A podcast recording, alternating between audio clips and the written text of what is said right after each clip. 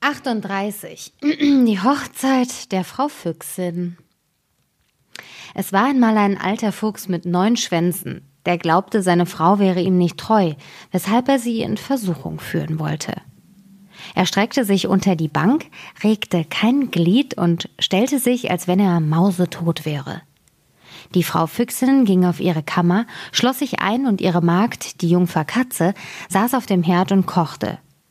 Als nun bekannt wurde, dass der alte Fuchs gestorben war, meldeten sich die Freier.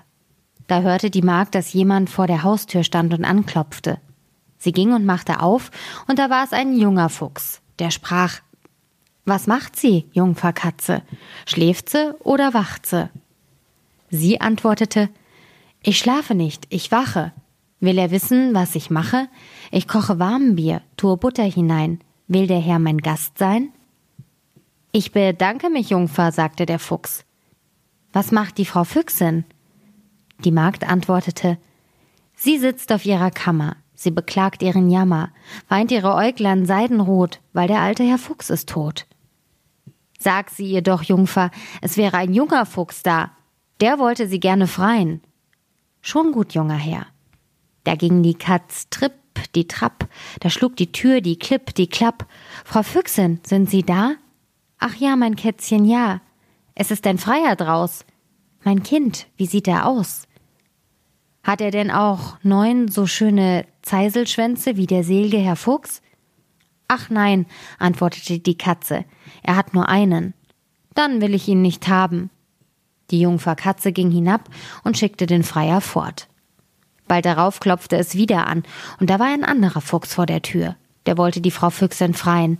Er hatte zwei Schwänze, aber es erging ihm nicht besser als dem ersten. Danach kamen noch andere, immer mit einem Schwanz mehr, die alle abgewiesen wurden, bis zuletzt einer kam, der neun Schwänze hatte, wie der alte Herr Fuchs. Als die Witwe das hörte, sprach sie voll Freude zu der Katze Nun, macht mir Tor und Türe auf und kehrt den alten Herrn Fuchs hinaus. Als aber eben die Hochzeit gefeiert werden sollte, da regte sich der alte Herr Fuchs unter der Bank, prügelte das Gesindel durch und jagte es mit der Frau Füchsin zum Haus hinaus. Zweites Märchen. Als der alte Herr Fuchs gestorben war, kam der Wolf als Freier, klopfte an die Tür und die Katze, die als Magd bei der Frau Füchsin diente, machte auf. Der Wolf grüßte sie und sprach Guten Tag, Frau Katz von Kehrewitz. Wie kommt's, dass ihr alleine sitzt? Was macht sie Gutes da? Die Katze antwortete Bock mir Wecke und Milch ein. Will der Herr mein Gast sein? Dankeschön, Frau Katz, antwortete der Wolf. Die Frau Füchse nicht zu Hause? Die Katze sprach, sie sitzt droben in der Kammer, beweint ihren Jammer, beweint ihre große Not, dass der alte Herr Fuchs ist tot. Der Wolf antwortete, Will sie haben einen anderen Mann, so soll sie nur heruntergann. Die Katz, die lief trepp hinan und ließ ihr Zeilchen rummergan, bis sie kam vor den langen Saal, klopft an mit ihren fünf goldenen Ringen. Frau Füchsin, ist sie drinnen? Will sie haben einen anderen Mann, so soll sie nur heruntergann. Die Frau Füchsin fragte, hat der Herr rote Höslein an und hat er ein spitzes Mäulchen? Nein, antwortete die Katze, so kann er mir nicht dienen. Als der Wolf abgewiesen war, kam ein Hund, ein Hirsch, ein Hase, ein Bär, ein Löwe und nacheinander alle Waldtiere.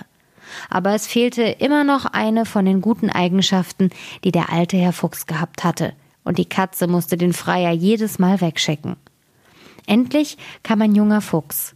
Da sprach die Frau Füchsin, hat der Herr rote Höslein an und hat er ein spitzes Mäulchen? Ja, sagte die Katze, das hat er. Dann soll er hinaufkommen, sprach die Frau Füchsin und hieß die Magd das Hochzeitsfest vorbereiten.